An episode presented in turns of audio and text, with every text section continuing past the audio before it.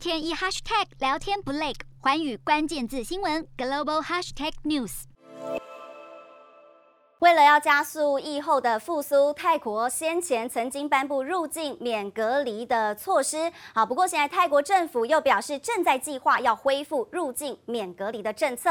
由于新一轮的疫情没有造成重症和死亡病例大幅增加，并且民众的疫苗接种情况也是相当的良好，目前疫情是处在可控制的状态。因此，泰国卫生部就建议政府可以考虑放宽防疫限制，重启入境免隔离来。来吸引国际游客，并且促进经济复苏。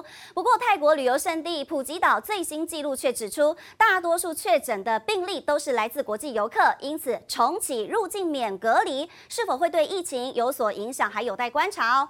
而为了要加强防疫，普吉岛当地政府最近也已经展开接种第四剂疫苗的工作，预计这个月底还会开放其他高风险族群来接种。瞄准新南向商机，剖析东南亚发展。我是主播叶思敏，每周五晚间九点记得锁定。看见新东协就在环宇新闻 MOD 五零一中加八五凯播二二二及环宇新闻 YouTube 同步首播。